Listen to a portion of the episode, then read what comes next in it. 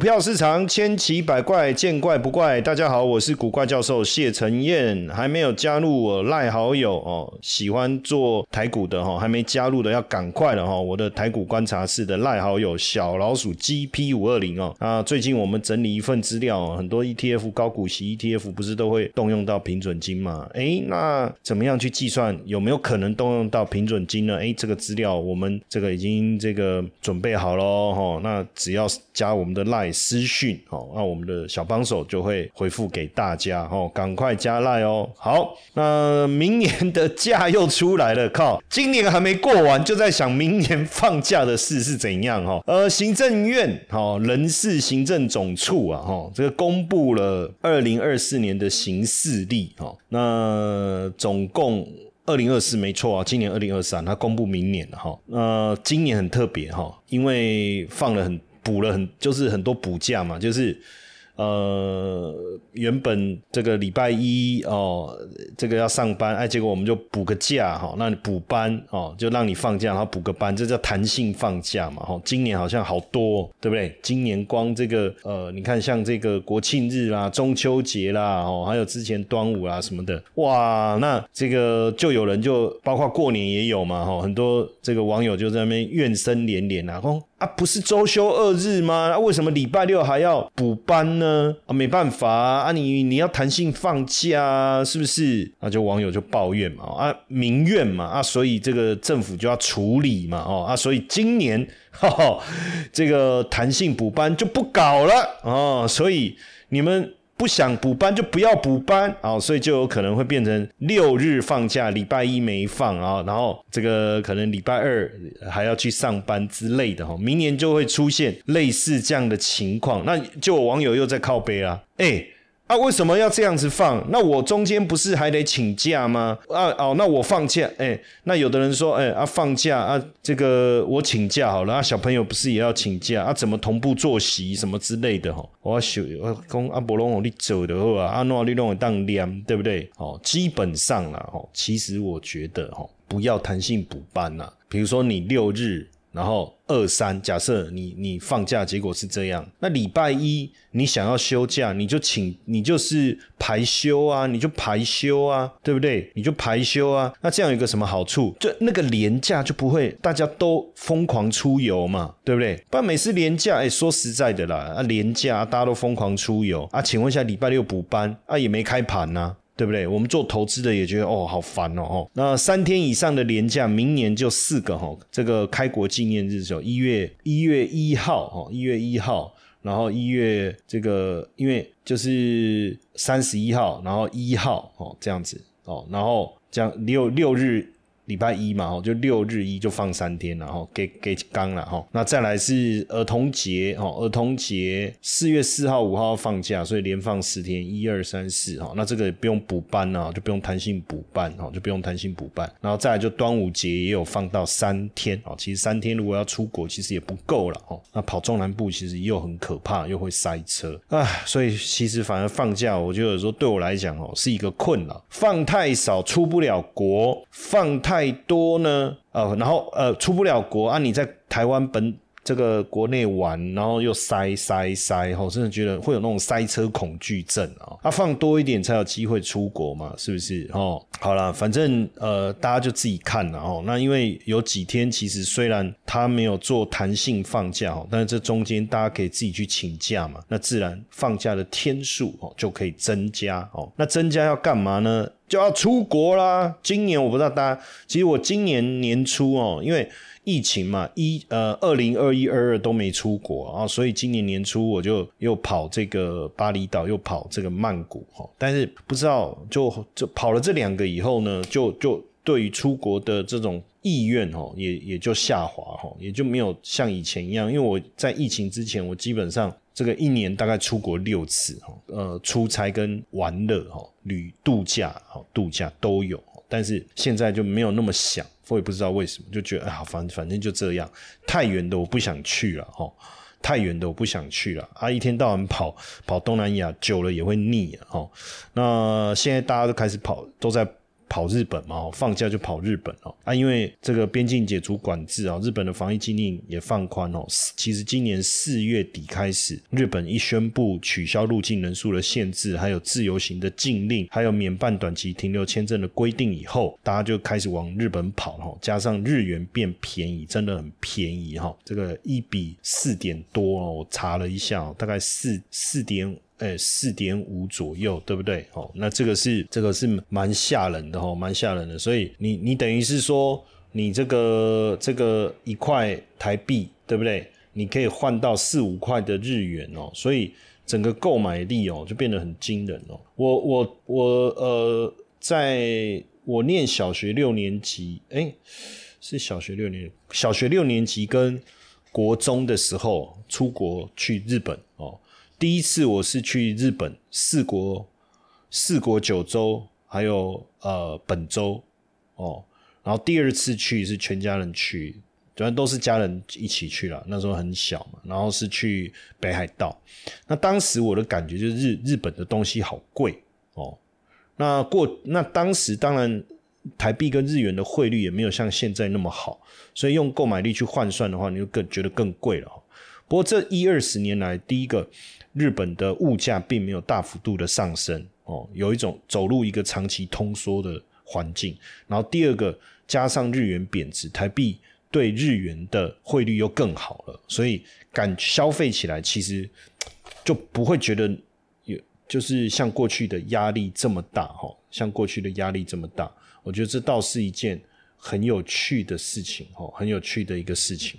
好，那当然，如果大家想要去日本玩哦，我第一个当然你要买机票哦。那现在其实航空公司非常多，推了非常多优惠的一个行程哦。机票的价格我看近期来讲也不贵，不过我觉得呃，根据过去的经验哦，这个是机票比价网站的数据哦，最划算应该是三月。所以如果大家有想要去日本玩的话，我觉得你可以三月的时候哦安排一下哦。那住宿的部分当然。呃，你自己选择要贵的或便宜的嘛。那在旅游之前，像现在汇率很好，我是建议你先换哦。那天跟我一个朋友讲，我说：“哎，这个汇率不错，你可以先换一下。”哦，他一口气换了三万台币哦。我说：“你这是要投资还是要去玩？”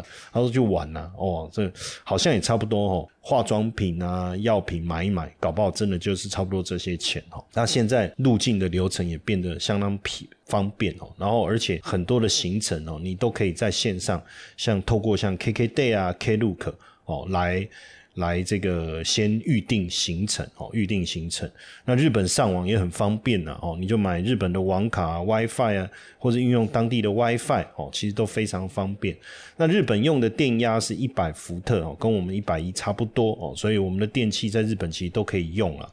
那有一些信用卡哦，在日本旅游刷卡有优惠哦，有优惠，像富邦的 J 卡 J 卡哦，它在这个这个呃。这个日本哦，刷卡哦，它当然我看的资料，我不确定是不是最新的哦，就在日本它有原本的回馈百分之三，再加上活动的加码等等，大家可以去看一下哈。然后联邦的集贺卡哦，也是主打日本哦，日本的这个 Apple，就是说 Apple Pay 哦，就是呃主打海外全球首发 Apple Pay，在日本原手机可用啊，哦，可以支付当。当就是当地的这个呃 Q Q Pay 哦 Q Pay 哦相当的方便，在日本消费也有哦回馈也有回馈，而且无上限哦，在日本消费好像三点五帕哦回馈三点五帕，如果你刷 Apple Pay 可以最高可以到百分之五，当然这个讯最新的讯息大概是可能要上官网他们的官网查一下哈。那我们台湾到日本是不用办签证哦，那到日本当然建议。坐大众交通工具啦，哦，就你坐飞机到日本以后啦，在日本当地啊，哦，比如说这个铁路啊、地铁啊、公车啦，因为他们的计程车很贵。我那时候我记得我那时候去，我就就我们好像不小心有就家人就叫了计程车，然后。就听说，我记得那个数字，我是吓一跳。后来我才发现，真的在日本，计程车是相当贵的哈。那日本的物价当然相对台湾是比较贵的哈。不过以近几年台北的消费哦，其实也急剧的攀升哦，比较起来可能不会有这么强的感受。那到日本，很多人说不会日文嘛，哦，虽然我们从小看这个迷迷片，哈，亚美得亚美得，哈哈之类的，但是那我看很多日剧嘛，红豆哦啊。孔尼鸠啊，孔巴哇哦之类的哈，但是实际上对话我是没办法，我也听不懂。然后其实一点点英文应该还可以啊，虽然他们说日本的英文不是那么好。那日本呃日元预测最准的这个银行是瑞穗银行的分析师哈，那他们认为说日本的央行应该还是会坚守这个刺激性的货币政策哈，让。这个日元持续走弱，所以明年可能还会贬到一百五十五日元兑一美元，哈，有可能继续贬。那当然，如果日元要止跌，那美元也要走弱才有机会，哈。所以这样看起来，这个日元的走势应该还是有可能维持在。一百四十八到一百五十二这个区间做震荡哦，做震荡。那上一次日元贬到一五五是在一九九零年中期哦，也就是日本陷入了失落十年的金融危机之前。那当然呃，不止瑞穗哈，高盛也是认为日元应该还是会持续偏弱哈，持续偏弱。所以这样看起来，呃，可能这个这个。也呃，什么时候哦才会看到日本官方采取比较鹰派的货币政策？还有有待观察哦，还有待观察。那当然，你如果这个想要到日本玩，又不想带太多日元怎么办哦？你可以选择晶片金融卡，在当地 ATM 提领现金哦。不过这个服务有很多银行公告要取消了哈。那以前是贴有这个财经公司标志的日本 ATM 机就可以哈。那现在就不行啊，你只能用千账金融卡跨国提领的一个服务哦，就会比较麻烦哦，就会比较麻烦，就等于是跨国提领现金呐。所以这样看起来有两个方式嘛，一个就是呃看能不能采用这个第三方支付哦，那第第二个就是先把日元换好，大概就就是这样哦，就是这样。那因为现在汇率的波动大哦，那现在接下来大家可能。呃，要去日本玩万圣节、圣诞节哦，这个圣诞节或者明年去赏樱花等等，然后那呃，你就可以特别留意一下哦，各个银行有没有线上换汇的优惠哦，比如说像永丰，它就有一个线上结汇哦，美元减四分，日元减零点一分哦，这样的一个换汇的一个优惠活动哦，优惠活动。那像中这个中信也有提供网络银行哦，周周一起换汇吧的优惠哦，有的优惠，美元最高减码三点五分哦，日元最高减码零点一四分。那第一银行也有哦，第一银行也有这个换汇的临柜结汇的一个优惠哦，兆丰、华南哎，其实也有哦，就是各家都有换汇结汇的优惠哦，大家可以啊也到官网上面哦去查询。对台股有兴趣的粉丝们哦，记得加入我的赖好友小老鼠 GP 五二零，小老鼠 GP 五二零，同时记得把我的赖分享出去，然后呢，再输入关键字五二七七，我爱拐拐，就我爱古怪教授的五二七七，我爱拐拐，七字念拐了哈。我们还准备了一份神秘好礼要送给大家，记得赶快加赖，同时分享，然后输入五二七七。那当然到日本哦，如果你都没有去过，那实际上也呃有没有哪几个城市哈是台湾人特别爱去的哈？那因为呃。日本一直是台湾人喜欢旅游国家的首选之一嘛，哦哦，去迪士尼啦、京都啦，哦，还是去灌篮高手的场景去看一看哦，实际上就蛮有趣的哈。那这个排名第十名是静冈县哦，这是位在日本本州中部的静冈县，靠近神神奈川。那有日本最高最著名的世界遗产富士山。哦，还有伊豆半岛，大家最喜欢去的一点景点了哈。伊豆半岛这是一个度假胜地哈，有有乐海沙滩、梦幻景点、大井川铁路哦。那因为静冈县南部是紧邻太平洋哦，这个眺望这个海岸线哦，所以如果想要轻松旅游的，其实可以安排到静冈县走一走。再来是第九名是山梨县哦，这个是富士山其实就位在静冈县跟山梨县的交接。那人气景点就是富士五湖哈，其中河口湖最受欢迎哦。湖畔还有很多美术馆、缆车哈。那春秋的季节还可以看到樱花或枫叶哦，所以如果喜欢这个景这样的一个景色的话，哈，可以到。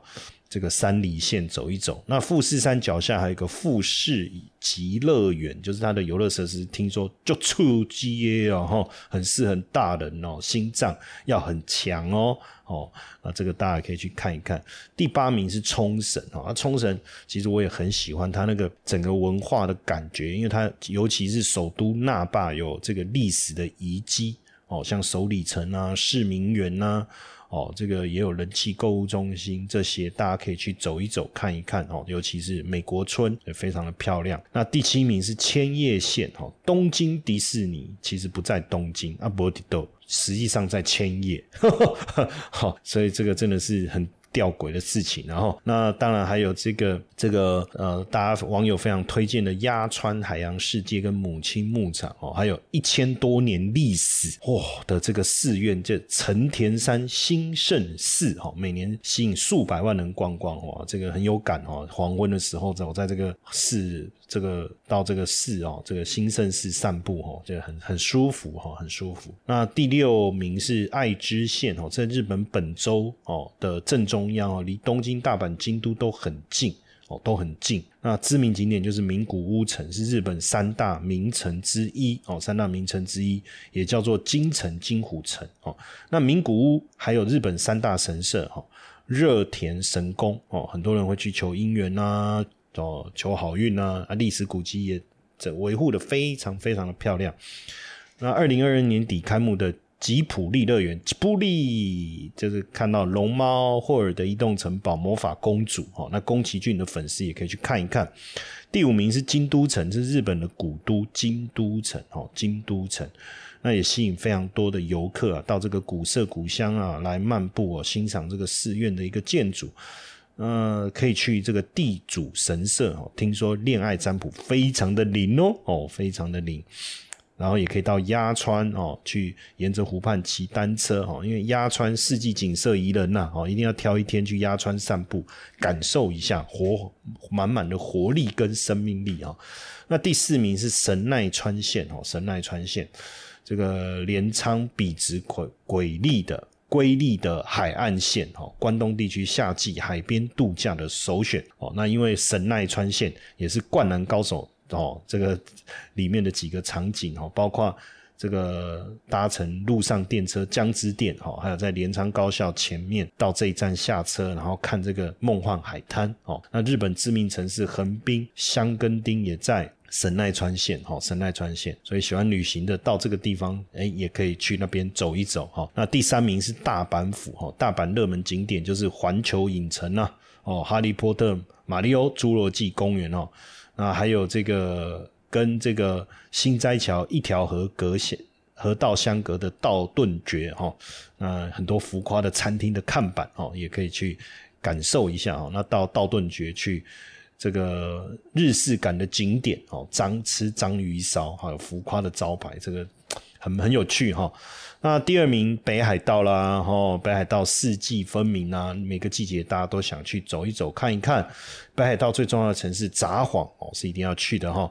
有北海道大学哇，秋天的时候金黄飘落的银杏叶哦，夏天的啤酒节哦，冬天当然就下雪哇，很美的哈。那第一名当然就是东京都啦。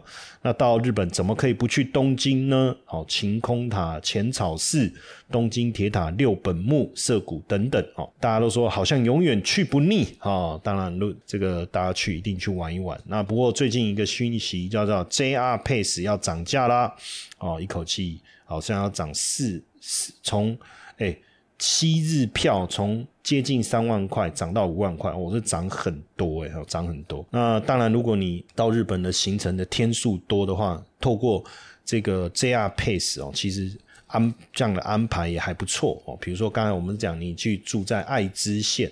然后呢，你再坐可不可以坐 JR Pace 到几个？你比如说去去大阪啦，去京都啦，去东京这样子，可不可以？包括爱知县这样，这这个可以自己设计看看，哈，自己设计看看。那这样也可以等于你透过这个 JR Pace 的小旅行哦，七天可以一次拜访完日本的世界遗产哦，世界遗产。